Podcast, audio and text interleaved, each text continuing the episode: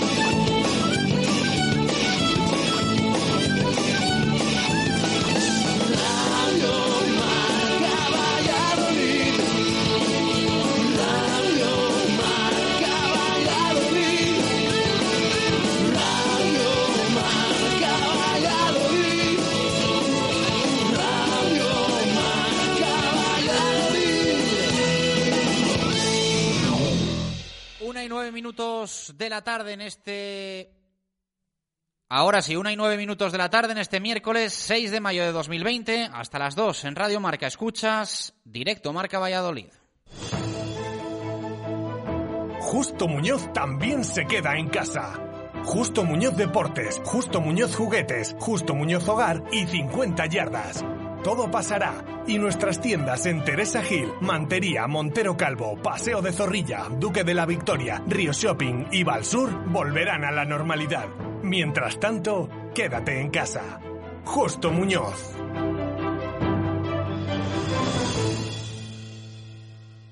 Abrimos la puerta de este directo Marca Valladolid de miércoles con Venador, especialistas en la instalación y mantenimiento de puertas automáticas.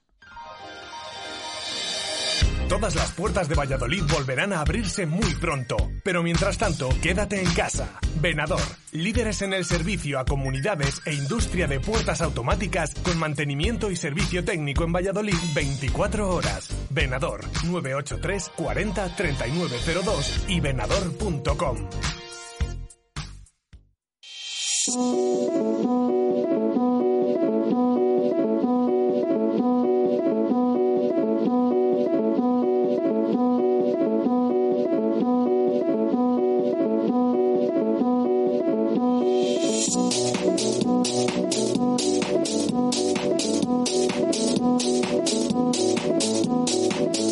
¿Qué tal? Buenas tardes. Abre la web del Real Valladolid a estas horas, una y diez minutos de la tarde, con ese titular, primer paso hacia la vuelta al trabajo. Y es que a lo largo de la mañana de hoy, el estadio José Zorrilla, finalmente el estadio ha sido el escenario de los reconocimientos médicos a los jugadores y de los test de la COVID-19, de los test coronavirus. Es el paso previo a que el próximo lunes el Real Valladolid retome la actividad física en sus instalaciones, evidentemente con las medidas de seguridad correspondientes y con la eh, con las medidas sanitarias marcadas por el protocolo validado por el CSD y por la Liga de Fútbol Profesional. Los jugadores llegaron a las instalaciones de manera escalonada, con guantes, con mascarillas y pasaron esa analítica completa que, de alguna forma, ha recordado a el comienzo de una nueva temporada. De alguna forma va a ser así, aunque el objetivo va a ser finalizar lo mejor posible la 2019-2020.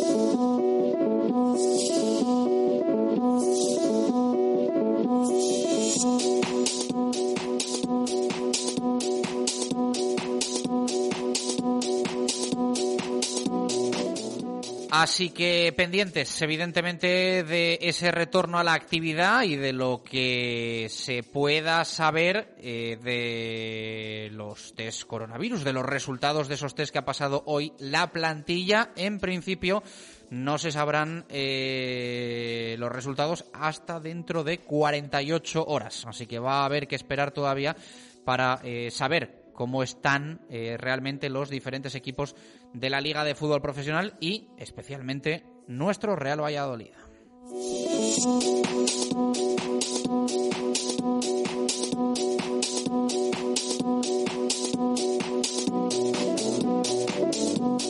Más noticias que nos dejan las últimas horas. Eh, ha tenido recorrido la entrevista que ayer realizábamos aquí en directo Marca Valladolid con Jacinto Santos, el presidente del Club Deportivo Parque Sol, que tendía la mano eh, al Real Valladolid de cara a que recoja el testigo del equipo femenino que ahora mismo es referencia en Valladolid y en Castilla y León, el Club Deportivo Parque Sol que milita en la segunda división del fútbol femenino, en esa categoría conocida como Reto Iberdrola. Aquí está nuestra plaza, decía ayer Jacinto Santos, el presidente del Parque Sol. Vamos a ver cómo reacciona ante esto el Real Valladolid en las próximas semanas.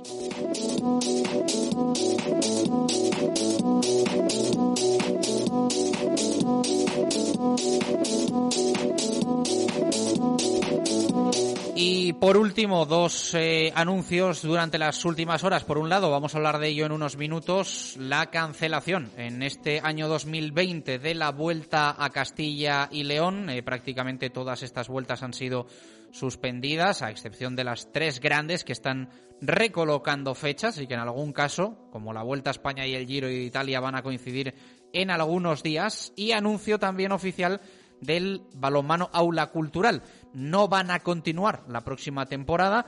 Decía ayer, hablaba Marco Antonio Méndez de Bea Puertas, apuntaba también algún nombre en los últimos días, pero finalmente van a ser Joana Bowling, Agustina López y Bea Puertas las que no van a continuar en la 2020-2021 en el proyecto del Aula Alimentos de Valladolid.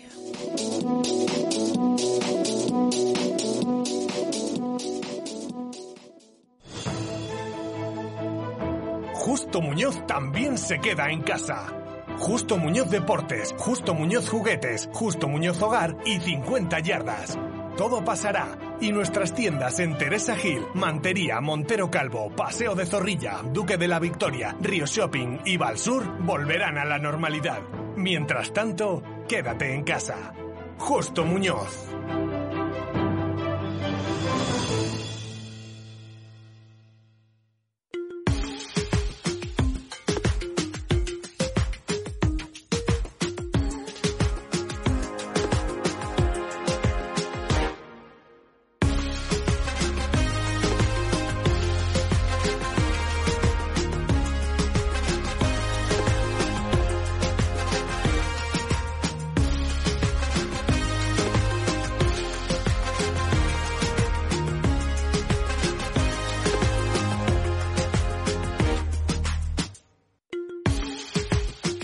Dieciséis minutos pasan sobre la una de la tarde en este miércoles 6 de mayo de 2020. Arrancamos directo Marca Valladolid, como siempre, ofreciendo a los oyentes la posibilidad de participar en el programa. Así que activamos ya nuestro WhatsApp 603 590708 y también nuestro Twitter arroba marca Valladolid. Ya sabéis que como todas estas últimas semanas podéis ganar participando lote de productos Helios Pura Fruta y también con el pucelán anónimo la botella de Menade. En 40 segundos os detallamos todo un poquito más.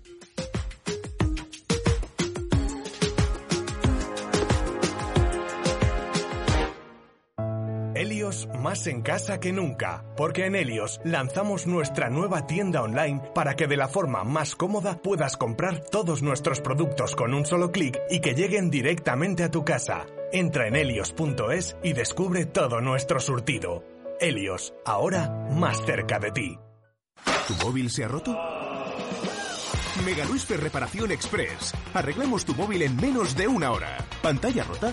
¿Teclas que no funcionan? ¿Software que falla? Somos los más económicos. Profesionalidad y eficacia.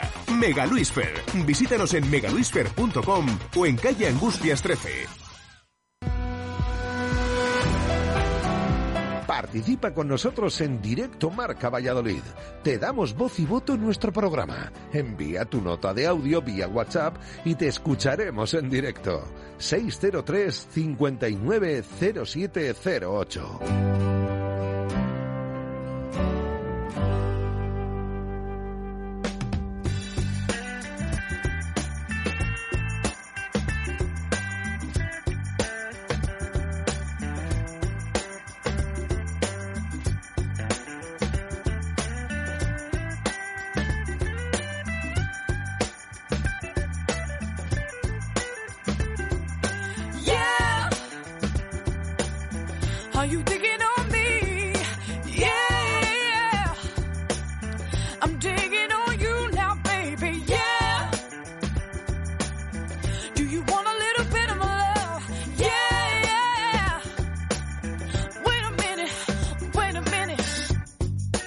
All the time I knew that you loved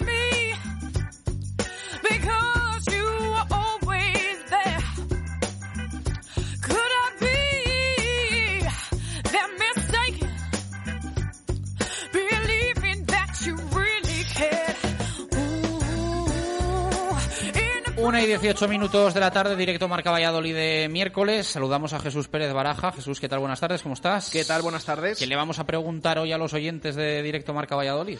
Bueno, pues es un tema del que llevamos hablando en los últimos programas, eh, de ese proyecto femenino del Real Valladolid, ya lo saben. Eh, hay mucho que, que comentar sobre ello y lo estamos haciendo. Ayer con entrevista al presidente del Club Deportivo Parquesol, Jacinto Santos, que en sus palabras dejaba bien claro que tendía la mano al Real Valladolid a una colaboración y sobre todo a que pudiera hacerse con la plaza de este equipo que recuerden, equipo vallisoletano que está en la segunda división. Empezar desde ahí con este proyecto femenino de Ronaldo al frente del Real Valladolid. Y lo que queremos preguntar a los oyentes eh, hoy es que después de esas palabras del presidente del Parque Sol, eh, tendiendo la mano al Real Valladolid, dejándose querer, eh, si les parece que el Pucela debería recoger ese guante y hacerse con la plaza del Parque Sol, al menos empezar a, a negociar para que este proyecto del Real Valladolid femenino comience en la segunda división española. Eso es lo que le preguntamos a los oyentes, qué les parece todo esto y si debería el Real Valladolid intentar hacerse con esa plaza del Parque Sol en segunda. Hay que matizar que para la próxima temporada parecería precipitado por tiempos. Eh, al final cada eh, movimiento de este tipo tiene sus peculiaridades, como pasa en el baloncesto con esto de que el Real Valladolid no puede decir, venga, me hago con el baloncesto y juego porque yo ya soy sociedad anónima deportiva. Bueno, pues la normativa tampoco mm, parece sencilla como para que ya la próxima temporada el Real Valladolid, si tuviese interés, tuviese equipo femenino. Llevaría un proceso que, bueno, pues tendría que haber una votación en la asamblea, creo, del Parque Sol, eh, tramitarse todo y tendría que ser antes de que acabase la actual temporada. Y claro, a día de hoy no sabemos ni siquiera si en el fútbol femenino ha terminado o no ha terminado la temporada. En cualquier momento la federación tiene pinta de que va a ser hoy o mañana, va a decidir sobre este tipo de, de competiciones. Y en ese momento ya sería tarde para que viésemos a partir de la próxima temporada un Real Valladolid femenino. Lo que podría hacer el Real Valladolid es empezar pues esa colaboración ¿no? con el Parque Sol y un tránsito de cara ya a la siguiente temporada si a todos los efectos que, que tuviese el Real Valladolid femenino esa plaza en segunda división siempre y cuando la mantuviese el, el Parque Sol en la temporada eh, 2020-2021. El Real Valladolid tendría que ser en la 21-22. Así que bueno, es un poquito complejo, pero sí que se pueden ir dando pasos como hicieron el, el Tacón y el, y el Real Madrid, que precisamente tuvieron ese, ese problema, un problema de tiempos y tuvo que haber una temporada de tránsito entre, entre el trasvase de, de colores y de escudo. Bueno, incluso con este tema de que se ha retrasado un poquito más por el tema coronavirus, la construcción de la nueva ciudad deportiva del Real Valladolid en Pinar de Jalón, donde se supone que también iban a tener un campo eh, las eh, chicas del futuro Real Valladolid femenino. Bueno, puede cuadrar un poco, un poco más en, tiempos. Eh, ya decimos, esto depende de todo esto, pero bueno, aparte de todo esto, al final eh, es la idea, ¿no? Lo que preguntamos. Si ya lo dijo ayer, claro que también me sorprendió, bueno, lo dejó bastante claro el presidente del Parque Sol, eh, Jacinto Santos, diciendo que eh, ellos quizás pueden tener fecha de caducidad y que entre que el Real Valladolid se pone a crear un equipo nuevo desde abajo y demás, que a lo mejor son cuatro o cinco temporadas y que aquí ellos tienen esta plaza de momento y por eso le- les imitaba. Es decir, que empiecen una especie de conversaciones para que no empiece todo desde abajo, sino intentar aprovecharse, pues eh, en el buen sentido de la palabra, porque el propio Parque Sol también se beneficiaría de esta colaboración con esa plaza en segunda división como la tienen actualmente. Bueno, luego ampliamos un poquito esto. Eh, vamos a conocer también opinión de compañero de Radio Marca que ha seguido durante toda la temporada al Parque Sol femenino y vamos a escuchar y leer a los oyentes al, al respecto también de la pregunta, por supuesto, que les hacemos en el, en el día de hoy. Y por si alguno se lo ha perdido, vamos a recordar también un pequeño extracto de esa eh, entrevista que ayer llevábamos a cabo con Jacinto Santos, el, presidente del Parque Sol. Una y veintitrés minutos de la tarde, eh, dos pistas de Pucelano Anónimo que ya han sonado y que os queremos recordar antes de, en unos minutos, escuchar la tercera.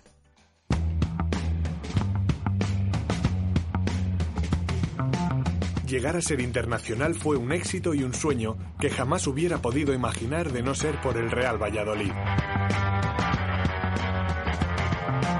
Mi etapa blanquivioleta terminó siendo muy gratificante y gracias a ella tuve aquel gran premio de defender la camiseta de la selección española.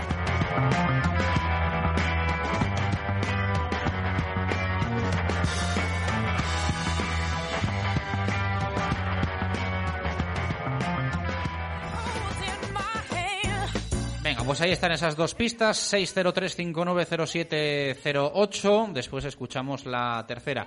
Una y 24 minutos de la tarde, hacemos eh, pausa. A la vuelta comenzamos con ciclismo.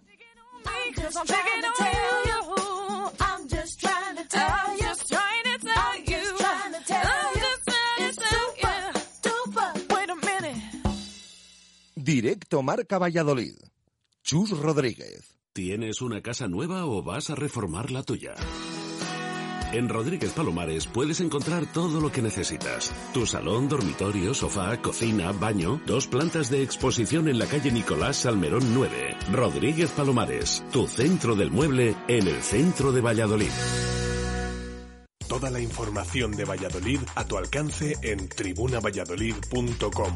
Tu periódico digital es tribunavalladolid.com.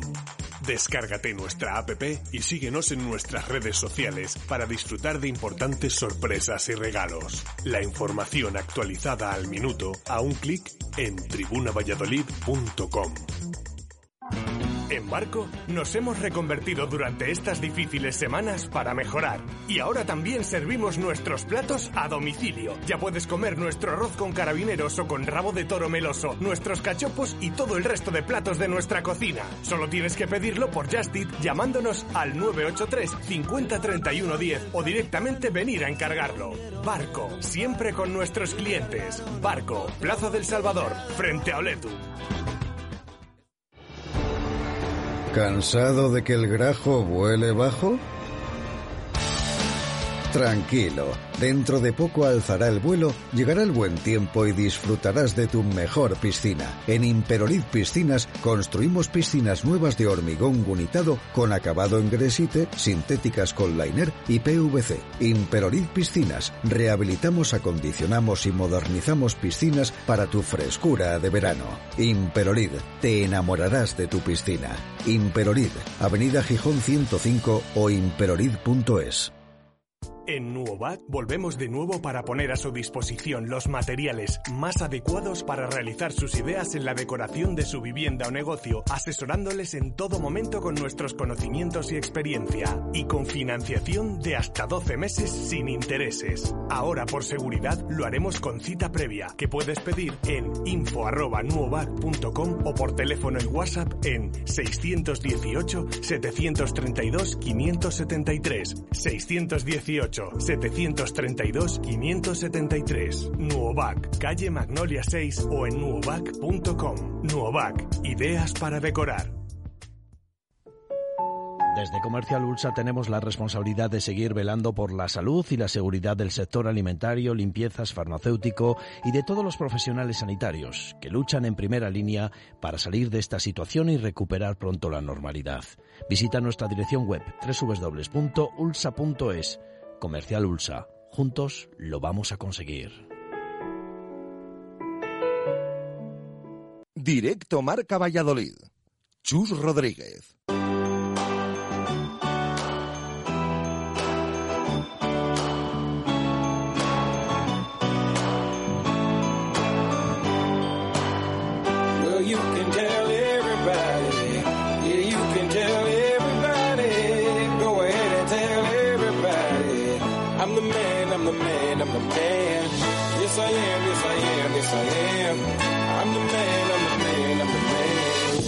believe every lie that I ever told. Paid for every heart that I ever stole. I played my cards and I didn't fold. Well, it ain't that hard when you got sold. Una y 28 minutos de la tarde, aproximadamente hace 24 horas, se confirmó la Vuelta Ciclista a Castilla y León que no se iba a disputar su edición de 2020 y que pasan a pensar en la de 2021. Antes de entrar en detalles, voy a saludar a Marco Antonio Méndez. Marco, ¿qué tal? Buenas tardes, ¿cómo estás? Buenas y marcadas tardes, aquí estamos. Bueno, tenemos que contar alguna cosita más de balonmano, pero primero lo de ciclismo. Eh, nos quedamos sin, sin vuelta para este año. Tampoco es sorprendente, ¿no? Tal y como está el patio y sobre todo que los, eh, la prioridad es para las grandes vueltas, que son las que andan ahí haciendo encaje de bolillos y, y aún así alguna va, va a pisarse con otra. Sí, cierto, las tres grandes, como así se las llama, han definido fechas, aunque efectivamente el Giro y la Vuelta a España pueden solaparse en, eh, tengo entendido, una semana. Por lo que respecta a la Vuelta a Castilla y León, eh, la organización, es decir, Cadalsa Sport, había prefijado, creo recordar, eh, a, a últimos del mes de abril pasado, pero luego llegó una suspensión de calendario forzada por la UCI hasta el 1 de junio en base, lógicamente, a la influencia del COVID-19 o de la COVID-19 y pospusieron la solicitud de fechas a algunos días de julio. De todos modos, ni en abril, ni en julio, ni a lo largo ya de este año, porque las complicaciones, las subvenciones y la organización, lógicamente, se van hacia atrás por ende, para el Cadalsa Sport, equipo, club o entidad organizadora. Eh, vamos a saludar a Roberto Coca, toda una institución en el ciclismo vallisoletano y de Castilla y León, portavoz del Club Ciclista Cadalsa y director de carrera de la Vuelta. Eh, Roberto, ¿qué tal? Muy buenas, ¿cómo estás? Hola, buenos buenos días todavía, ¿no? Sí, estoy estoy bien, afortunadamente, eh, en la situación que vivimos, sí hay que decir, estamos bien de salud, esto es esto es importante, aunque el ánimo indudablemente no está en un estado óptimo, estamos un poco tristes, pero bueno, es lo que lo que nos está pasando uh, actualmente. Eh, esto del coronavirus ha llegado donde ha llegado, pero las primeras veces que hablamos de ello aquí en Radio Marca Valladolid fue eh, para charlar con, con Rafa. Con, sí. con, con, tu hijo, que le teníamos ahí en, en Emiratos Árabes y, y, bueno, pues estaba ahí en, en intentando que trabajara ahí en la, en la vuelta de allí y fue cuando un poco explotó todo y tuvo complicaciones para volver, tuvo que hacer ahí unos días de, de cuarentena. Vosotros habéis pasado lo vuestro también en casa, ¿no?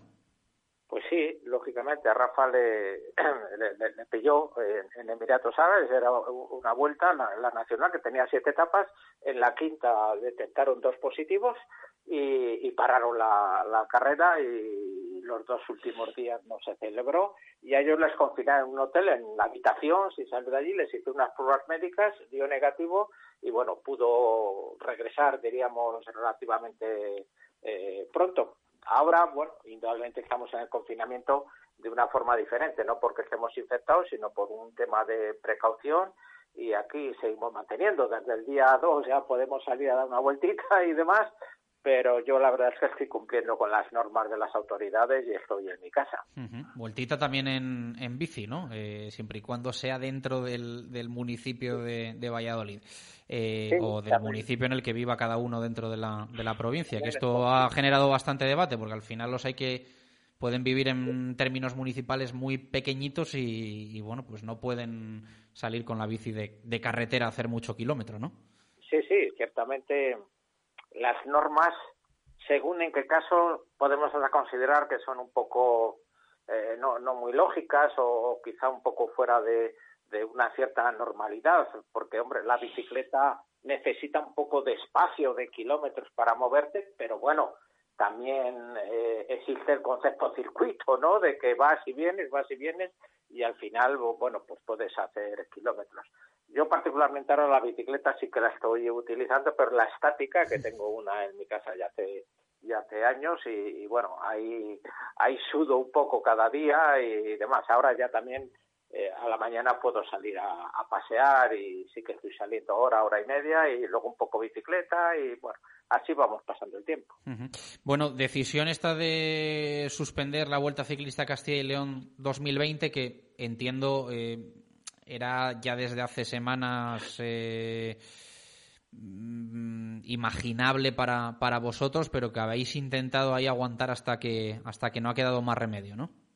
Sí, ciertamente, dice, dices bien. La carrera, como sabéis, estaba programada del 24 al 26 de abril, cuando el 14 de marzo se decreta el estado de alarma y demás, ya valoramos que era imposible hacerla por las autoridades españolas y también por la UCI, ¿no? Como bien decía Marco Antonio. Eh, entonces, bueno, nuestra vocación era hacerla y hablamos del mes de julio y demás que bueno, en, aquel entonces ya, aún en julio, teníamos previstas unas fechas que no las hicimos públicos y que las comunicamos a la UCI, a la Federación Internacional, y, bueno, pues ahí estábamos esperando, a ver, luego, bueno, la evolución ya la hemos vivido todo, de que ha ido a más, ha ido a más, de que ha sido ficha de dominó, se ha caído calendario eh, de ciclista y bueno, y de otros deportes y demás.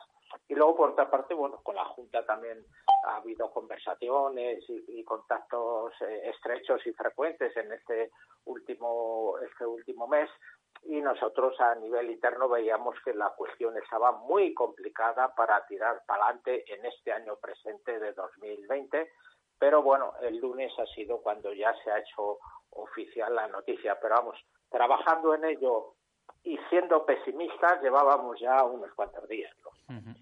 Marco.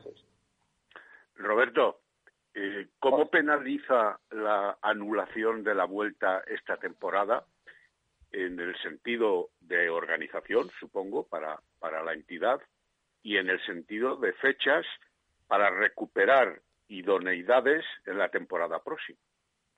Bueno, eh, nosotros a nivel organizativo ya estábamos a mediados de marzo, estábamos a, a cuatro semanas y, unos días de, empezar, la organización estaba ya muy avanzada en el sentido de que el diseño de etapas estaba ya, ya hecho, estaban cerrados los ayuntamientos, de hecho, hasta la documentación oficial que hay que meter en la Dirección General de Tráfico para aprobarte el evento, que como tú sabes hay que pasar por el filtro de la DGT y tal, eh, ya, ya estaba registrado y metido ahí y demás. O sea, la vuelta estaba en marcha, ya cuatro semanas eh, estaba ya todo, diríamos, hilvanado, toda, todas las cosas. Y sobre, y, bueno, pues ahora, eh, cuando se aplazó, comunicamos con todo el mundo que había un aplazamiento porque la gente disponga de su tiempo y demás, porque hay conductores, motoristas, tal, que viene, que es gente que trabaja y que tiene empresas y que, y, vamos, que trabaja en empresas y tienen que pedir un permiso para ir al evento y demás. Eh, y, bueno, pues eso con el aplazamiento se comunicó a todo el mundo la situación que estábamos viendo, igual que ahora hemos comunicado ya la, suspensión definitiva. Y en cuanto a las fechas, tradicionalmente con la UCI las fechas que tienes son las que tienes y para el año siguiente tendremos la que tenemos eh, eh, este, este año, ¿no? Entonces, en buena lógica, para el 21 estaremos bueno, con el decalaje de un año, de un año que suele ser un día, pues eh, hemos estado del 24 al 26, pues para años bien sabemos del 23 al 25, del 24 al 27. Bueno, en ese fin de semana estaremos. Otra cosa es que un organizador, que puede ser este o cualquiera, haga una proposición a la UCI en determinado año y diga, pues me quiero ir a, no sé, a agosto o a junio o, no sé, a otro mes, y entonces la UCI lo valora y te autoriza o no te autoriza. Nosotros estamos ahí en abril ya unos cuantos años y estamos bien ahí y para el 21 queremos estar en, ese fin de semana del, mes de abril y, y, ahí vamos, no hay, no hay, en ese sentido creo que no, no hay ningún problema eh, y demás, ¿no? Para vosotros, la Vuelta a Castilla y León es la punta de lanza como, como organizadores, pero seguro que hay también alguna otra prueba a la que, al menos colaborando o cooperando, podáis eh, tener que renunciar. ¿Es así? No sé si la Vuelta a Asturias, además, la Vuelta a Madrid, alguna alguna más, ¿no? ¿O no, hay más importantes? No, es así. Ahí teníamos ya llevábamos unos años que en cuatro fines de semana correlativos se celebraban cuatro vueltas por etapas en España. Empezábamos nosotros Castilla y León en la tercera semana de, abril, el siguiente fin de semana se corría la Vuelta a Asturias, el siguiente fin de semana la Vuelta a Madrid y el siguiente la Vuelta a Aragón. O sea, Aragón se, incorporó más tarde, pero Aragón estuvo 14 años sin hacerse y, volvió al, calendario que ha hecho dos ediciones. Pues, ya no sé, dos o tres porque Aragón ya por Navidades eh, comunicó que no la hacía, o sea, eh, no la iba a hacer este año por una cuestión presupuestaria con el gobierno de Aragón y demás, no por la cuestión del coronavirus, porque en Navidades no se sabía nada de esto, ¿no? Y, somos organizaciones totalmente independientes. Castilla y León tiene un organizador, eh, Asturias otro y Madrid tiene otro. No tenemos nada que ver en, en absoluto de que haya un efecto de unas con otras y demás. Nosotros, nuestra idea es en el 21 hacer, y, bueno, yo por las notas de prensa que he oído de Asturias y de Madrid, también hay voluntad de hacer en el 2021. Pero bueno, el 21 esperemos, a ver, no sé, yo la cuestión económica que este año es complicada, no sé si va a mejorar para el 21. Yo soy un poco pesimista en este caso, ¿no? Porque la salud, eh, o sea, el tema sanitario es el vital, es el más importante. Yo creo que este año hemos de avanzar, pero el económico hemos de estar algún tiempo más eh, para, no sé, para retomar una cierta normalidad. Eh, pienso yo, vamos, esto no es, esto es un pensamiento mío. Bueno, pues eh, habrá que ir viendo. Em, al final el calendario se va a limitar prácticamente a las grandes, ¿no? Poco más. Eh, pues sí, el Tour del 29 de agosto al 20 de septiembre, Giro del 3 al 25 de octubre y la Vuelta a España del 20 de octubre al 8 de noviembre con seis días que coinciden Giro y Vuelta. Entiendo que poco más que eso. Ya tiene comunicado de que eh, permite la vuelta del calendario a partir del 1 de julio para, diríamos, el calendario normal eh, y a partir del 1 de agosto para el calendario exclusivo del World Tour, tanto masculino como femenino. Ahora ha sacado hace 48 horas o 72 cómo ha quedado el calendario de World Tour, que se empieza a partir del 1 de, agosto, y el 1 de julio ya empieza el calendario, como podría ser Castilla y León, o Asturias, o Madrid, o bueno, cientos de pruebas que hay en Francia, en Italia, en todos los sitios, eh, y creo que hay un compromiso de que el 20 de mayo van a soltar el calendario que empezará a partir del 1 de julio. Eh, entonces, bueno, pues eh, el 1 de julio se retomará el quiero, calendario. Quiero verlo yo eso también, ¿eh? Porque el 1 de julio va a coger un ciclista en una punta del mundo un vuelo para ir a correr una carrera en otro. Es uno de los problemas que nosotros también aquí se, se ha valorado. O sea, ya, ya no solamente ha sido una cuestión económica, sino una cierta situación en que estamos viviendo, que esto lo hemos hablado con, con la Junta, lo que es aplicar un concepto de idoneidad y de oportunidad, ¿no? Si en esos meses de julio a lo mejor se estarán celebrando muchos eh, funerales, se estará una cuestión económica difícil y tal, y ponerte a hacer una carrera ciclista, pues a lo mejor no es lo más oportuno para la sociedad y, y para todos. Los ciclistas también aunque ya han podido empezar a salir esta semana, necesitan un cierto entrenamiento, una preparación, ver a ver el nuevo calendario que van a tener, es partir de cero. bueno, vamos a ver qué pasa. Pero eso que te he comentado yo es lo que tiene programado la UCI y mientras no se diga otra cosa es lo que está programado, porque luego ya es, eh, la UCI lo dice claramente en sus notas, atendiendo siempre a las eh, indicaciones de las autoridades de cada país. Si ahora Francia o España o Italia o Bélgica cierra sus fronteras al extranjero, eh, por ejemplo, pues eh, no pueden, esas carreras nuestras son, internacionales, tienen que venir equipos de, fuera. Si, si el país no deja salir, pues difícilmente van a poder venir. Bueno, a lo mejor pueden venir de otros países, pero eh, no, no sé. Bien dice Chus de que la cuestión no creas que está de luego nada clara y, no fácil. ¿eh? Esperemos, esperemos a ver qué Bueno, pues iremos viendo y que ojalá tengamos vuelta ciclista Castilla y León en, en 2021. Es lo que todos deseamos, aunque haya que un poco, de alguna forma, ajustarse a lo que a lo que haya que ajustarse, como ya habéis hecho en otras ocasiones. Exacto. Ahora estamos tristes, pero bueno, esperemos que podamos dibujar una sonrisa en un futuro. Gracias, Roberto. Abrazo. A vosotros, a vosotros. Eh, Marco Antonio, un saludo para ti también. Igualmente, gracias.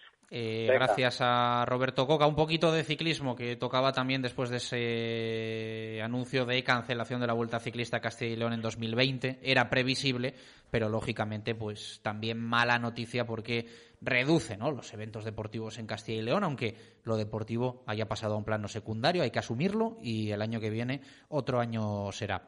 Eh, Marco, pincelada de balonmano. Eh, ¿Ha confirmado el Aula Alimentos de Valladolid y alguna de las bajas para la próxima temporada que nos ha sido contando durante las últimas fechas? Ayer la de Bea Puertas, hoy bueno, pues se ha confirmado también que no continúan ni, ni Joana Bolin ni tampoco eh, Agustina López. Eh, bueno, imaginable, ¿no? No sé si la baja más sensible de estas, la de Bea seguro, y no sé hasta qué punto la de, la de Joana. Bueno, pues sí, ya creo recordar que el 24 de abril, es decir, del mes pasado, ya dijimos que Joana Bolin no iba a continuar en la disciplina del aula Alimentos de Valladolid. Eh, hubo días de lapsus para que alguien confirmara la oficialidad, pero lo que está claro es que la Internacional Argentina eh, va a jugar precisamente en el teóricamente y en esta temporada segundo clasificado, que es el balonmano Elche. Luego he leído también que quizá pueda haber alguna dificultad de tipo económico en el conjunto ilicitano para participar en Europa, pero eso ya es algo que está fuera de nuestro ámbito, tanto lo que haga Joana Bolin como las circunstancias económicas del resto de los equipos, salvedad fecha del aula Alimentos de Valladolid. En la segunda situación se producía efectivamente también en la mañana de hoy, aunque lo anticipábamos ayer, acerca de Bea Puertas, por compromiso personal con eh, la que su pareja y el fichaje por otro club diferente de quien evidentemente acompaña a Beatriz Puertas, que deriva en la posibilidad de que juegue la granadina en el Sporting La Rioja de División de Honor Plata, de División de Honor Plata femenina y por otro lado también la baja de Agustina López que en los últimos partidos parecía dejar algo que desear a la hora del rendimiento, no de la entrega, y sí de la calidad final aportada por la jugadora uruguaya. En definitiva, ya tenemos tres bajas que unidas a las de a la de Israel Maniega como segundo o ayudante de entrenador suponen cuatro en una renovación importante para el aula de cara a la próxima temporada, con muchos frentes sin duda de competición. Abrazo fuerte, Marco, gracias. Adiós, hasta luego. Eh, una y 46 minutos de la tarde, 14 para las dos. Hacemos pausa. A la vuelta con el fútbol, eh, retomamos el tema del Parque Sol y su ofrecimiento al Real Valladolid para esa plaza en la segunda división femenina y hablamos también de la última hora en el equipo de la Liga Santander del Pucela, que hoy ha pasado los test coronavirus en el estadio José Zorrilla, además de diferentes reconocimientos. Todo en dos minutos. Directo Marca Valladolid. Chus Rodríguez. Caminando, hasta el final. Hay que llegar. Súmate a la 42 más 1 Marchas Prona en casa. El sábado 9 de mayo, todos con todos desde casa. Apúntate en la web marchasprona.es. Gracias por participar. El reto lo pones tú. Colaboran Lesafre y Radio Marca Valladolid. Caminando hasta el final. Hay que llegar. Con este frío, sofá, manta y en casa calentito. Este invierno, olvídate del frío en tu hogar con Enermetic. Aislamientos inyectados en pared, sin necesidad de obras y listo en pocas horas. Además, tendrás un ahorro energético de hasta el 50%. Pide presupuesto sin compromiso. Más info en el 983-661-321 o en enermetic.es. En Valladolid nos encantan las tapas. Ahora puedes tapear desde casa. El concurso entre tapas anda el juego premia a la mejor tapa elaborada por gente amateur. Elabora tu propia tapa y llévate el premio. Puedes participar en la categoría familiar, individual o infantil. Concurso entre tapas anda el juego. Consulta las bases y los premios en info.valladolid.es. En Barco nos hemos reconvertido durante estas difíciles semanas para mejorar. Y ahora también servimos nuestros platos a domicilio. Ya puedes comer nuestro arroz con carabineros o con rabo de toro meloso, nuestros cachopos y todo el resto de platos de nuestra cocina. Solo tienes que pedirlo por Just Eat llamándonos al 983 50 31 10 o directamente venir a encargarlo. Barco, siempre con nuestros clientes. Barco, Plaza del Salvador, frente a Oletu. En RP Pinturas podemos hacer todo lo que puedas imaginar. En tu casa, en tu oficina, en tu comunidad. No hay nada imposible para RP Pinturas. Profesionalidad, calidad, servicio al cliente y precios ajustados. Te asesoramos con el color y nos adaptamos a tus horarios. Alta decoración, papel pintado y exteriores.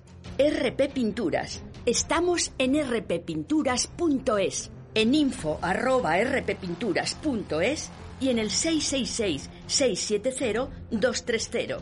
RP Pinturas. Todo lo que puedas imaginar. Directo Marca Valladolid. Chus Rodríguez.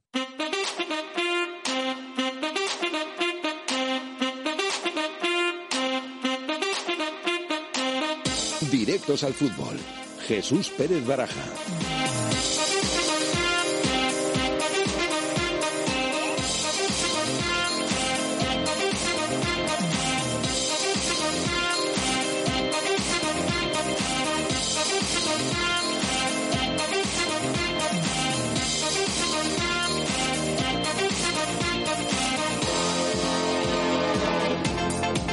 Una y 49 minutos eh, de la tarde. Ahora contamos eh, lo de los test coronavirus, los reconocimientos y alguna cosita más. Eh, pero antes, bueno, ha tenido bastante ruido la entrevista a Jacinto Santos, el presidente del Parque Sol, en el día de ayer aquí en directo Marca Valladolid, donde ofrecía literalmente su plaza al Real Valladolid para representar al, al fútbol femenino vallisoletano en la segunda división más importante de, de España en, clave femenina, ¿no? Sí, yo creo que, bueno, con lo que mm, escuchamos ayer a esas palabras a, Jacinto Santos, eh, sí que sorprendió que eh, hay total predisposición mm, y no solo eso, sino que tendió la mano directamente al Real Valladolid eh, para que aparte de realizar colaboraciones eh, con él, como eh, ha firmado esas colaboraciones el Pucela con otros equipos eh, del fútbol base de, la provincia de Valladolid y de diversas localidades, pues en este caso que ofreciendo directamente esa, esa plaza, esa, esa plaza en la segunda división femenina del Club Deportivo Parquesol, que lo decíamos en el arranque, mm, también esto hay que tenerlo en cuenta que eh, depende todo de los tiempos y demás, y de hecho todavía no se sabe qué va a pasar con esas competiciones.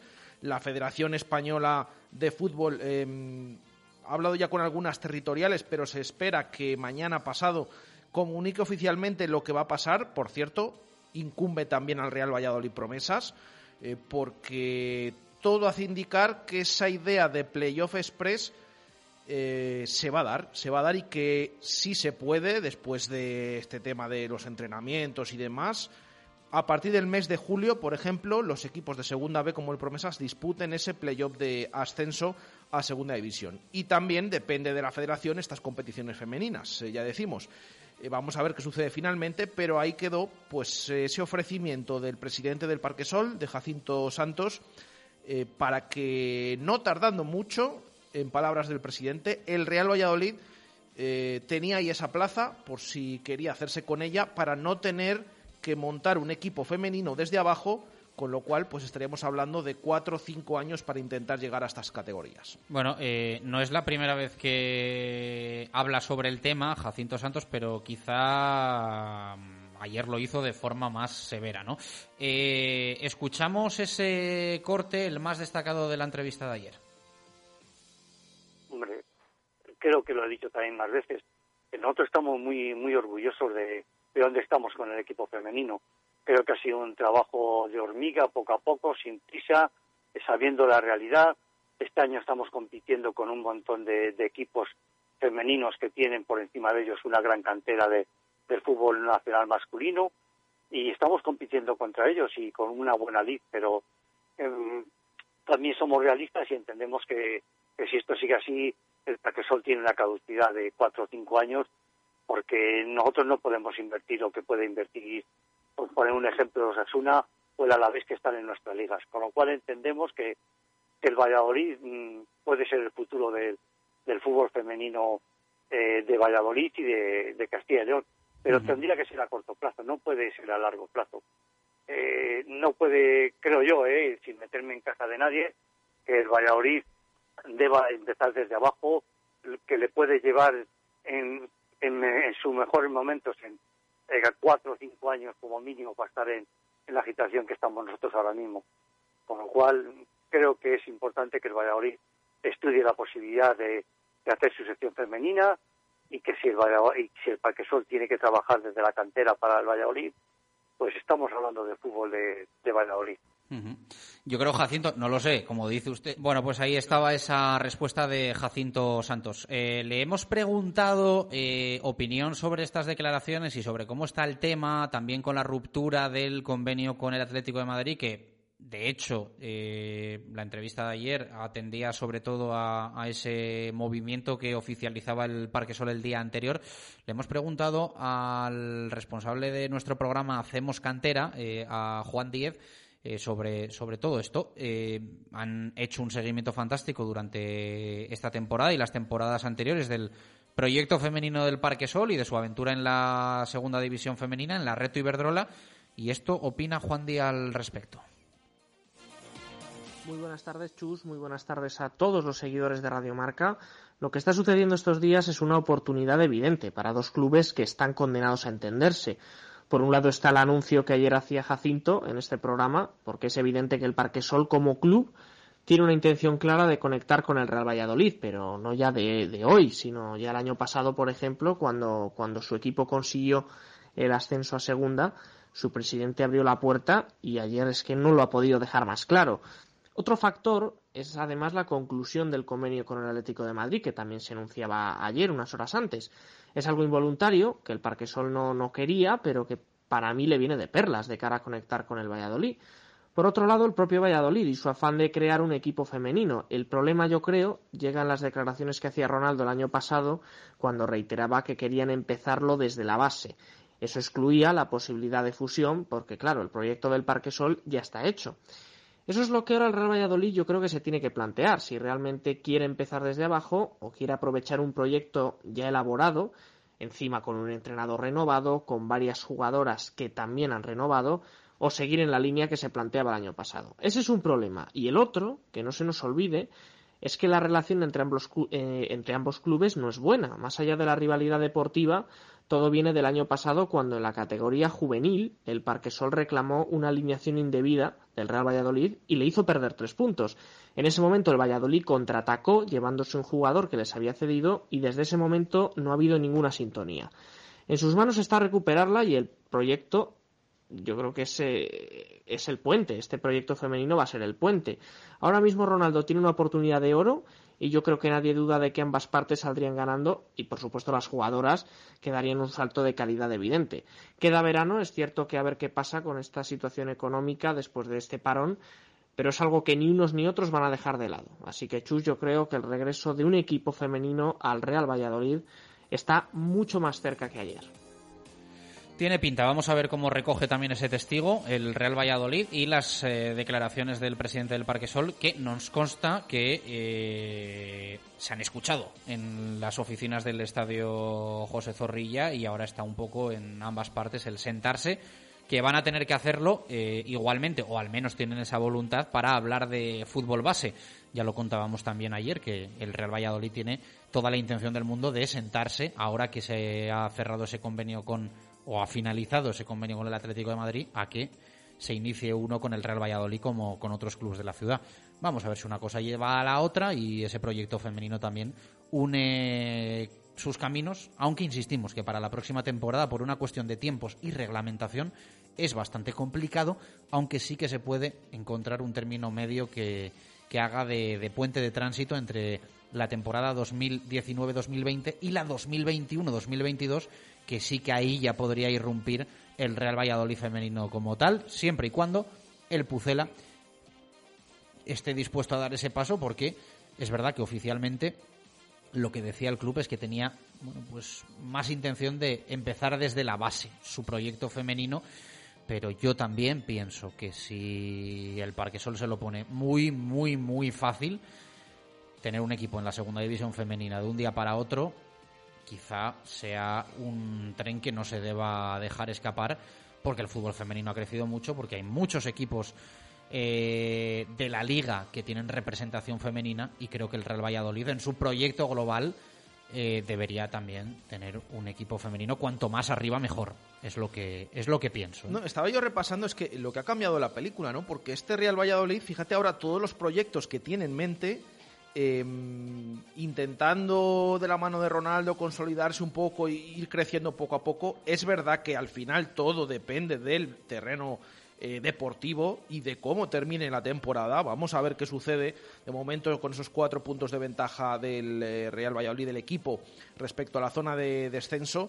Pero es verdad, estamos hablando reformas en Zorrilla, reformas en los anexos, em, pendientes eh, la ciudad deportiva para un futuro, proyecto del Real Valladolid femenino, conversaciones con el equipo de baloncesto, con el Carramimber Ciudad de Valladolid con un montón de, cosas. Lo que pasa que, claro, eh, todo esto depende mucho de si el equipo se asienta en primera división y pasa unas cuantas temporadas más. Pero desde luego que son oportunidades que el Real Valladolid, el Real Valladolid perdón, está eh, muy interesado en todo esto, porque si no, no se hubiera reunido con todos estos clubes y todas estas conversaciones que están teniendo.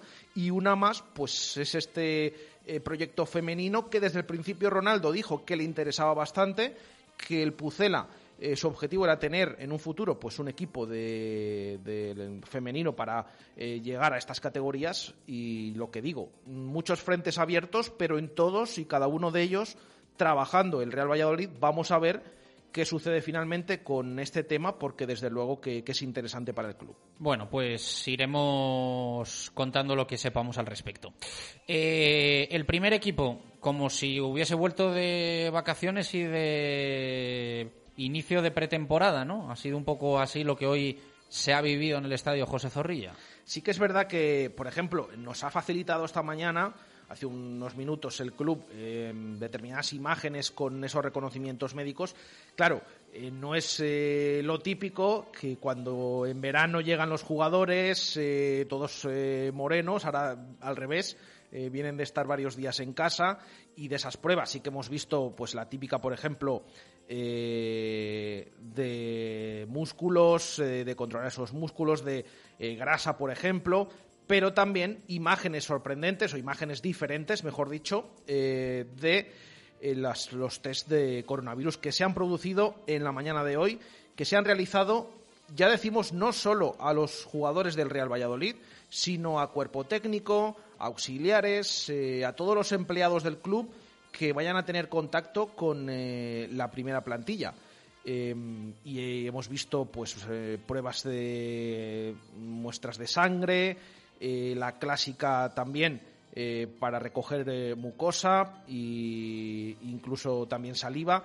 Bueno, lo que tiene todas estas pruebas de, coronavirus. Ya saben los oyentes que los resultados se conocerán como máximo en 48 horas. Por esto se ha aplazado el inicio de los entrenamientos individuales al próximo lunes 11 de mayo. Pero esa es la noticia de hoy. Uno a uno han ido pasando los jugadores del Real Valladolid por el estadio José Zorrilla para eh, que el servicio médico del Pucela pues les eh, realizara eh, todas esas pruebas, como podemos ver en esas imágenes que todos ataviados con esas mascarillas higiénicas y sanitarias, pues han pasado esta mañana, incluidos por supuesto los primeros los jugadores del Real Valladolid. Eh, contaba ayer nuestra compañera Marina Marcos que va a haber también representación del, Promesas y creo que entra esto dentro un poco del plan de precaución de que haya más jugadores que los del primer equipo por lo que por lo que pueda pasar, ¿no? Sí, eh, lo hablábamos también recientemente, por ejemplo, el pasado lunes con Rafa Ramos, el, eh, que fue ex jefe de los servicios médicos del Real Valladolid, ahora presidente de esa asociación de los médicos de los equipos españoles y decía eso, que mm, preguntado al respecto que también había un número de jugadores de no profesionales, pero que corresponden al filial y que eh, se pueden eh, necesitar en estos partidos, que también podían pasar el, eh, estos test de coronavirus y formar parte de la primera plantilla y de esa concentración que se va a producir. Bueno, pues tal cual, con esa información de la compañera Marina, pues cinco jugadores del filial. Hombre, no tenemos confirmada la lista, pero todos tenemos en mente quiénes pueden ser. Evidentemente, cada vez que ha faltado alguien en el primer equipo, en delantera, por ejemplo, hemos hablado mucho de él en, los últimos, en las últimas semanas, con esa renovación o no. Miguel de la Fuente se espera que, esté eh, en esa lista. Hay otros jugadores que también han actuado. Evidentemente se necesita un portero, Samu Pérez. Eh, a pesar de que durante la temporada Gaisca Campos muchas veces ha jugado por delante de él en el filial, pero casi siempre en los entrenamientos del primer equipo ha estado Samu Pérez. Y luego nombres pues eh, como Quique Pérez, Diego Alende, están en esa lista a poder pasar esas pruebas. Ya decimos, jugadores del filial que eh, vayan a actuar, puedan actuar con el primer equipo en estos partidos, al menos en estos entrenamientos. Dos y cuatro minutos de la tarde. Voy a saludar a Alberto Gómez de Diego, médico del Braquesos entre Pinares y eh, médico, sobre todo médico en las urgencias del Clínico Universitario de, Valladolid. Y médico cuando y donde haga falta. Alberto, ¿qué tal? Buenas tardes, ¿cómo estás? Buenas tardes, ¿qué tal, Chus? Muy bien. Bueno, eh, algo más tranquilos, ¿no? Todavía, evidentemente, con mucho trabajo, con mucho esfuerzo, pero quizá, no sé, con ese pensamiento de que ojalá haya pasado lo peor, ¿no? Bien, sí, no. La verdad es que sí que estamos un poquito mejor. Estamos muy preocupados, siempre tengo que decirlo, por desde que ha habido esta liberalización de las salidas y que estamos viendo un pequeño repunte y sí que estamos muy preocupados. Entonces sí que desde aquí también me gustaría hacer un llamamiento a la responsabilidad de todos pero sí estamos más tranquilos. Eh, bueno, es una realidad que no son buenos los datos eh, en Castilla y León, que es lo que hemos eh, conocido. No, no, ha habido buenos datos en el día de hoy, sobre todo con, con, los contagios, pero o sea, ¿os habéis preocupado especialmente en las últimas horas con, con, con repunte o qué?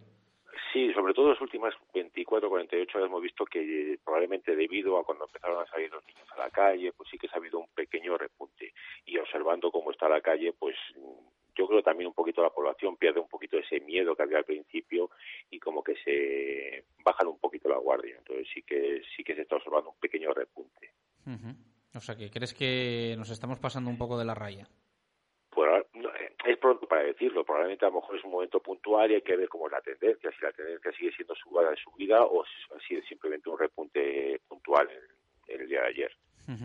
Bueno, eh, te llamábamos sobre todo hoy, em, eres una persona eh, que ha trabajado en primera línea de batalla contra el coronavirus, que eres médico de un equipo deportivo referencia en, en Valladolid.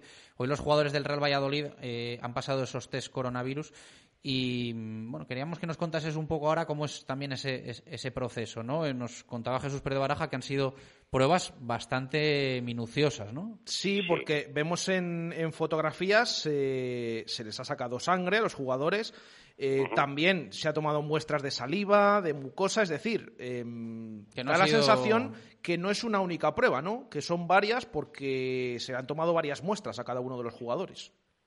Eh, vamos a ver, yo me imagino, según lo que me estás contando, que les habrán hecho una toma nasofaringea para detectar lo que se denomina la PCR del virus, es decir, hacer una, una determinación que se, se, observa si el virus está presente o no, para que me entienda todo el mundo. Y la otra prueba, que es la prueba en sangre, seguramente sea un estudio de serología en sangre, es decir, si hay presencia de anticuerpos o no en el, en el jugador. Estos anticuerpos son proteínas que produce el cuerpo para combatir el virus entonces hay dos tipos, que son la IgM y la IgG, y, indican una cosa diferente. La IgM es en la fase aguda de la enfermedad, es decir, es lo que indica que se están fabricando anticuerpos en el momento para luchar contra el virus, y la IgG es lo que queda, la memoria que queda de esos anticuerpos, como por así decirlo, la protección frente a ese virus. Eh, imagino que, lo que según lo que me cuentas es lo que están haciendo. Siendo pruebas tan detalladas eh, y no más de ese perfil de que en cuestión de minutos te dan los resultados, eh, estamos hablando de cuánto para, para saber un poco si positivo o negativo. realmente la prueba de la PCR, que es la que te da la, información de si ese mm, jugador está infectado o no, se puede determinar en cuestión de minutos, 45 minutos, una hora. Muchas veces depende también del proceso que se lleve a cabo en esa muestra, porque no, no, no, no ralentiza tanto lo que es la determinación de la PCR, sino como el proceso previo que hay que hacer para determinarlo. Pero vamos, a un máximo de en cuatro horas se podría saber si un jugador está infectado o no. Eh, sé, Alberto, que quizás sea elucubrar, pero eh, nos contaba Jesús, más o menos en el Real Valladolid, eh, van a pasar este test unas 60 personas, ¿no? Que son sí, más o menos haciendo cálculos entre los jugadores, 25, todos los auxiliares, eh, cuerpo técnico y demás empleados, porque claro, vemos las fotos que nos han enviado, pero ahí hay un fotógrafo que te está eh, sacando esa fotografía para enviarte. Y que también tiene que pasar claro, el test. todos los que estén en contacto, o de comunicación, todos estos departamentos, todos los que estén en contacto con ellos tienen que pasarlo. Entonces, calculamos que alrededor de unas 60 personas por club. Eso es, 60 por club, 20 equipos en primera división, 1.200 aproximadamente en total. Eh, ¿es, difícil que, no haya positivos? Es difícil, es difícil. Más que no haya positivos, seguramente sí que encuentren gente que ha estado en contacto con el virus. Eso es muy probable. Entonces, en esas personas habrá que determinar si el contacto ha sido reciente o ha sido un contacto más lejano en el tiempo. Y eso se hace con la prueba que van a terminar en sangre. Y a, partir de ahí tomar decisiones. Exactamente. De todas maneras, claro, eh, hay que tener en cuenta una cosa muy... Eh, una vez que hoy haces la prueba y te dice que hoy ese jugador no está infectado, pero no puedes asegurar que en tres días después ese jugador no esté infectado. Eso, porque al final, por mucho que tú pongas empeño en tu sitio de trabajo, en controlar todas las medidas de higiene, mm, de que todo esté correctamente bien protocolizado, eso que estás muy estrictamente en el lugar de trabajo, en tu domicilio, en tus relaciones sociales, se puede ir todo al garete. Y eso es cuando viene el problema. No tanto en el lugar del trabajo, que se puede tener muy controlado, sino a vez que sales de ahí. Eh, ¿Ves precipitación en el regreso del fútbol? Mm, yo creo que sí. Yo creo que sí porque, porque todavía no sabemos muy bien hacia dónde vamos. Entonces no sabemos si vamos a una desaparición o estamos en una meseta de tranquilidad y esa meseta en cualquier momento puede ir para arriba. Pues habrá que ir viendo, evidentemente. No sé si Jesús Pérez Baraja tiene alguna pregunta más. Sí, al respecto de lo que decía Alberto, de claro, hay que tener cuidado em, porque estas pruebas son de hoy, pero en las siguientes horas eh, puede haber algún tipo de, contagio. Hay un, protocolo de la liga que claro, que lo lees y es lo que más me cuesta pensar que se haga minuciosamente todo, que todos los jugadores de 42 clubes en, en España de primera y segunda eh, lo hagan. Al final eh, tienen que pasar eh, controles de, temperatura continuos, tienen que llegar a los entrenamientos cambiados con la ropa puesta desde, desde sus domicilios, al acabar recoger toda esa ropa y al día siguiente pues para que se lave y esa ropa sucia y demás. Es decir, em, tener una serie de precauciones que al final es lo que estaréis teniendo evidentemente en los hospitales, pero que es todo muy minucioso y que cualquier fallo ahí pues puede provocar algún positivo. Sí, yo exactamente el protocolo que ha mandado la Liga de Fútbol no lo he leído, sí que he leído la de, la de World Rugby, que es la que más me atañe a mí como médico deportivo del BRAC, y sí que hace mucho hincapié en que hay que seguir una serie de pautas, es decir, el, hay que hacer un examen clínico diario en el que el jugador antes de salir de su domicilio ha tenido que rellenar un un cuestionario informar al médico del club si ha tenido algún síntoma, si ha tenido fiebre, si ha tenido algún síntoma cardinal de lo que es la infección por el coronavirus y antes de entrar en el recinto deportivo hay que tomar la temperatura y eso hay que hacerlo de forma muy exhaustiva. Eso, mm, por supuesto que sí. Y por supuesto, si el jugador ha tenido un contacto con un familiar, un, amigo que ha sido positivo, informarlo inmediatamente. Eh, para ti, Alberto, sé que es meternos en el terreno de la opinión. ¿eh? eh las concentraciones eh, deberían de producirse o no en el fútbol. El hecho de que los equipos durante lo que va a ser la pretemporada y demás estén metidos en un hotel. Mm, yo, he oído ayer que comentaba sí, sí, al director deportivo de Real que claro que los jugadores se dejaban un poquito a estar concentrados constantemente para y dejar de ver a sus familias. Yo les entiendo, les comprendo perfectamente, pero si quieres buscar una seguridad máxima sería lo mejor. lo mejor sería que estuviesen una vez que ha dado negativo y todos han dado negativos, estar en un, sitio controlado. Una concentración es lo, mejor para controlar esta situación. Bueno, pues iremos viendo cómo avanza todo esto. Eh, darte las gracias por estar con nosotros, pero sobre todo por la, por la pelea que estáis teniendo por la, por la sociedad y evidentemente no solo para ti, sino para todo el equipo que, que formáis en el clínico. Un fuerte abrazo, gracias. Muchísimas gracias a vosotros. Bueno, pues Alberto Gómez de Diego, ilustrándonos un poco lo que le espera al, Real Valladolid después de, haber pasado estos test coronavirus. Y dejando claro que son pruebas diferentes, el tema de muestra de saliva, de muestra eh, de mucosa, eh, con las de sangre. Es decir, que son pruebas diferentes eh, para determinar, mm, esperemos que, que coincidan, ¿no? Tienen que coincidir las dos, pero por si acaso se, se realizan esas dos, la PCR y la de sangre, para tener por seguro que los resultados pues son 100% eh, verídicos y que eh, son al final de lo que tienen que recoger para los próximos días, eh, hacer caso a todas estas pautas y saber qué jugadores están contagiados y cuáles no. Ya decimos, 60 personas aproximadamente de cada club, 42 clubes entre los de primera y los de segunda división. Veremos en los próximos días la información que se da y eh, esperando esos resultados de los test eh, a los que han sido sometidos los jugadores hoy. Bueno, vamos a por la tercera pista del puzzle anónimo, si te parece. Eh, bueno, antes, que se me olvida, que se me olvida. novedades con respecto al promesas, ¿no? Que sí, que parece que va a jugar el playoff, que ha estado esto que sí, que no, que suben los de líderes de cada grupo, que se juega ese playoff express y parece que a estas horas están mucho más cerca de que se juegue el playoff que de que no, ¿no? Sí, lo hemos comentado antes levemente al analizar el caso del Parque Sol Femenino, porque al final es una competición que también depende de la Real Federación Española de Fútbol. Eh, sí que es verdad que mm, anoche, desde el partidazo de Cope, pues se informaba que la decisión final de la Federación era que se produjera ese playoff eh, express. Eh, se habla del mes de julio. ¿Por qué?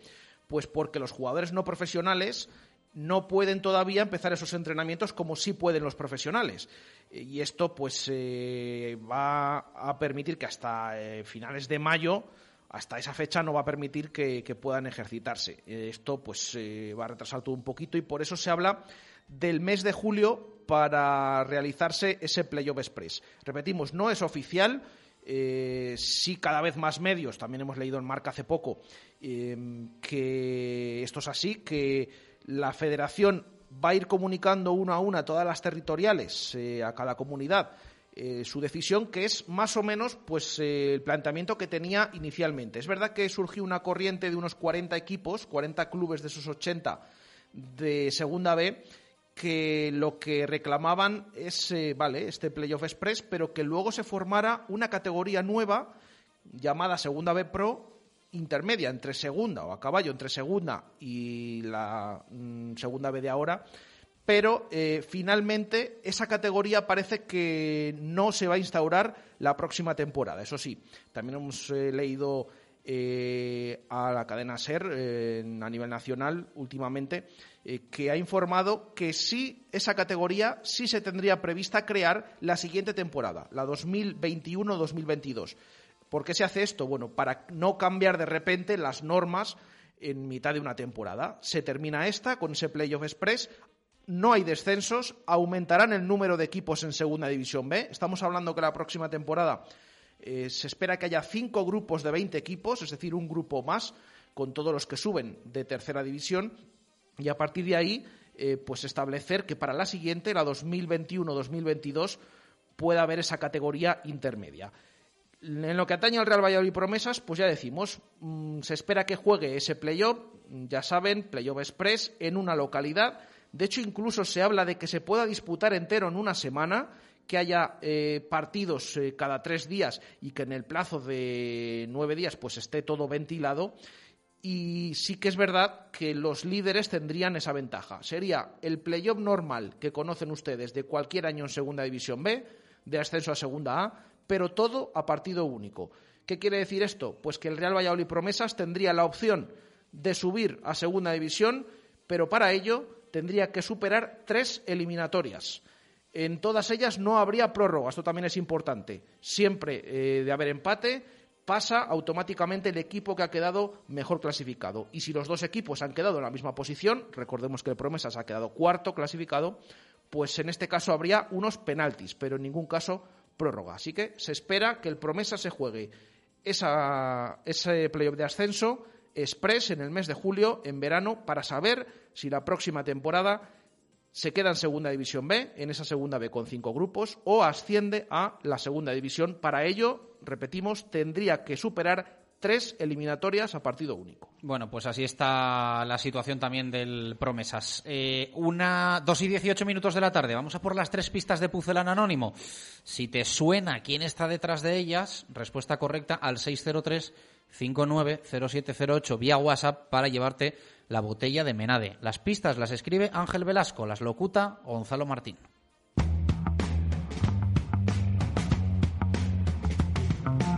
Llegar a ser internacional fue un éxito y un sueño que jamás hubiera podido imaginar de no ser por el Real Valladolid.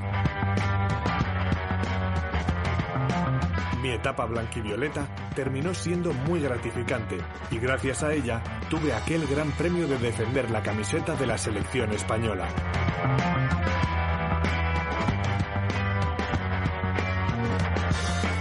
Hasta comenzar mi última temporada en el nuevo estadio José Zorrilla, todo aquello parecía inimaginable, pero gracias a un enorme rendimiento pude mantener de por vida ese magnífico recuerdo.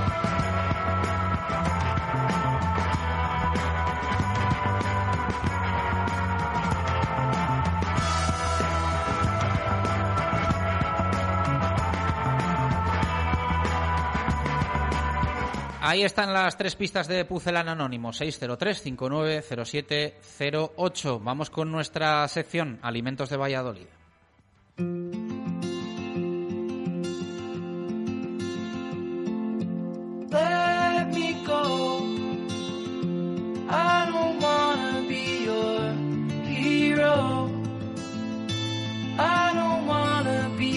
Big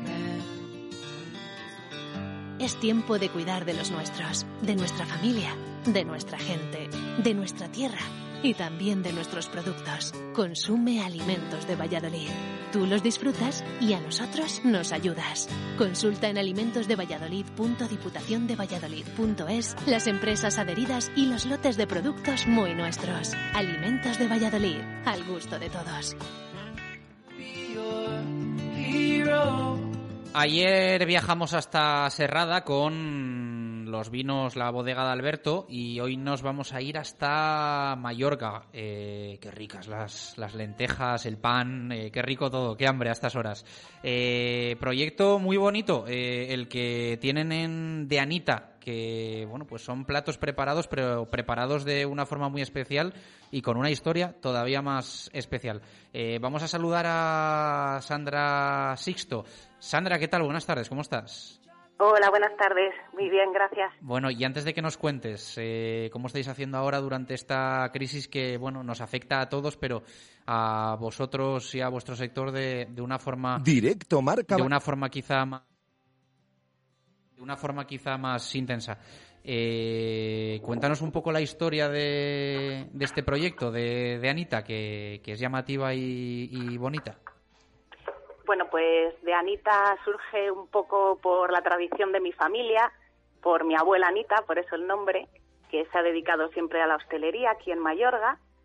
Yo soy licenciada en Ciencia y Tecnología de los Alimentos y bueno, pues dando un poco vueltas en qué podía hacer yo y cómo podía seguir con la tradición, pues me surgió la idea de aprovechar las materias primas que tenemos en la zona, que yo creo que es, son de las mejores, eh, poder utilizar las recetas de mi abuela Anita y mis conocimientos como licenciada en tecnología de los alimentos y uniendo las tres cosas pues surgió de Anita. Eh, cuéntanos qué, preparáis, qué es lo que vendéis y en qué formato. Nosotros hacemos, como bien decías antes, platos cocinados 100% naturales, sin ningún aditivo, eh, y tenemos sobre todo legumbres y cremas de verduras. Eh, ya te digo que trabajamos siempre con materia prima de la zona y bueno, pues aquí tanto la legumbre como la verdura es muy rica y es lo que utilizamos. Tenemos unas lentejas de tierra de campos con IGP estofadas muy ricas, tenemos garbanzo pedrosillano, potaje de garbanzo con bacalao y espinacas, crema de verdura de zanahorias, que también es muy de, de la zona nuestra. Y bueno, un poquito en esa línea. Eh, tenéis una web, las eh, recetas de anita.com, que entiendo que ya estaba preparada la venta online antes de, de todo esto eh, y que ahora entiendo que estáis potenciando más, más todavía, ¿no?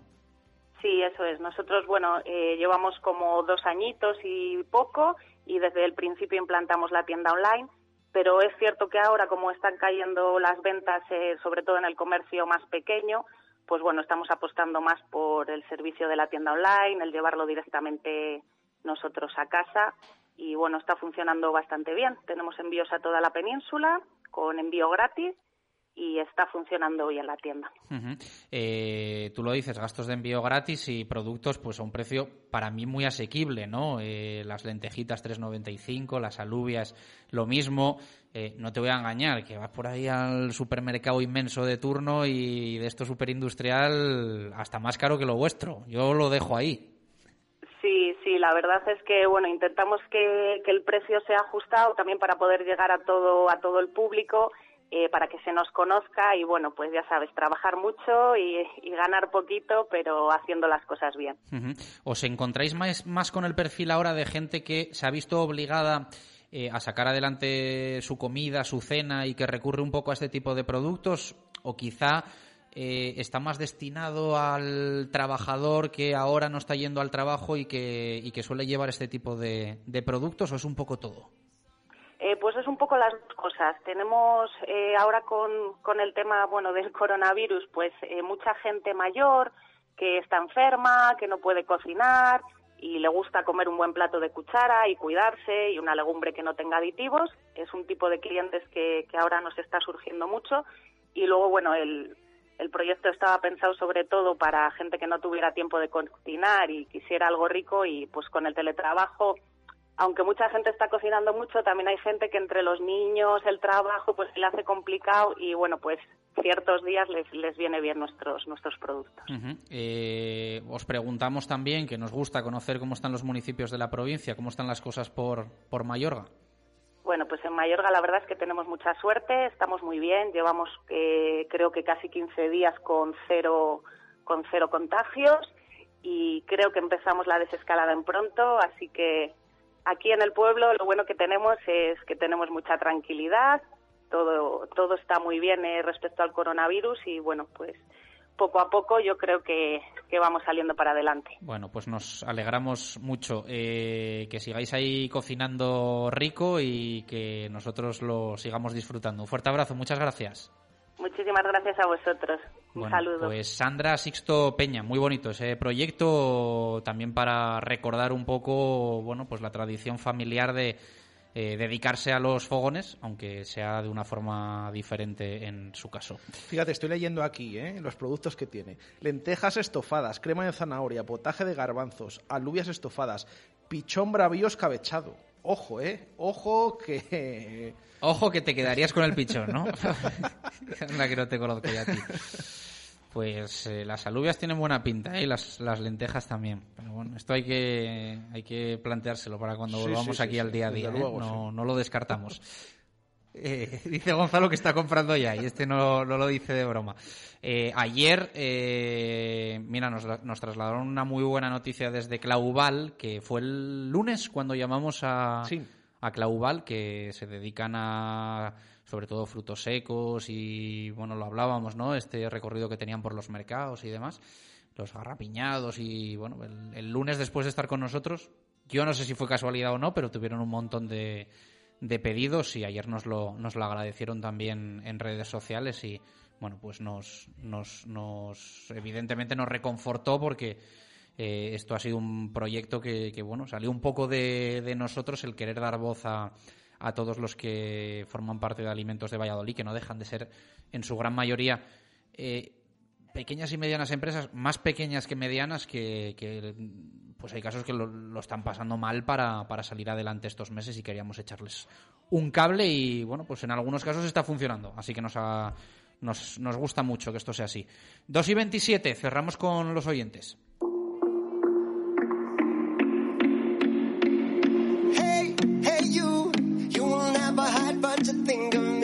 Todo tuyo, Jesús. Recordamos pregunta y les leemos. Pues la pregunta era al respecto de esas palabras de ofrecimiento del presidente del Parque Sol eh, al Real Valladolid de poder hacerse con esa plaza en segunda división, en la segunda división femenina, para ese proyecto del Real Valladolid femenino que tiene en mente Ronaldo Nazario. Preguntamos a los oyentes qué les parece, si creen que sería buena opción o si por el contrario piensan eh, que no. Vamos a leer a David Villalobos que dice sí, pero primero tenía que hacer una auditoría para ver la repercusión mediática, ingresos futuros, patrocinadores, etcétera, etcétera, y empezar en uno o dos años la fusión de los equipos para crear el Pucela femenino, con el permiso de la Federación, de la Liga y del Consejo Superior de Deportes.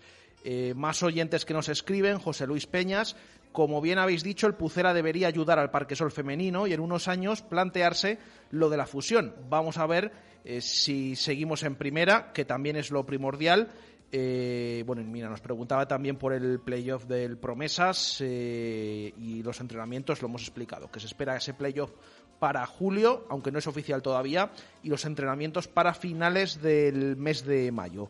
Nos dice Javi Cernuda, buenas tardes, equipo de Radio Marca, el que mucho abarca poco aprieta, al final la decisión es de Ronaldo, también es cierto que veo más lógico y factible hacerse cargo del fútbol femenino que además gestionar el Club Baloncesto Ciudad de Valladolid.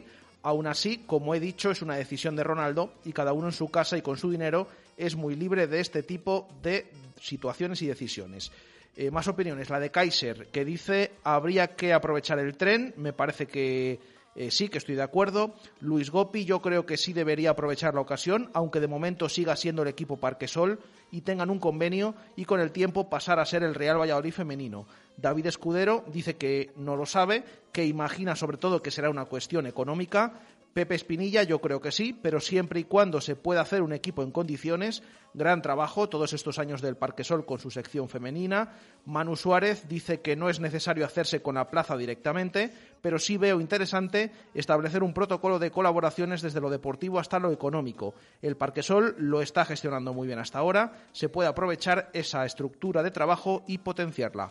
Y por último leemos a Mundo Real Valladolid que dice deberían aprovechar la oportunidad que se les presenta. Los cimientos ya los tiene gracias al gran trabajo del Club Deportivo Parquesol y ahora con la infraestructura y una economía saneada del club pueden mejorar al equipo. Ojalá con la ayuda de ambos logren llegar a un acuerdo. Pues los oyentes con presencia aquí en el programa. Volvemos mañana a una y cinco. Gracias por estar ahí. Un abrazo. Adiós.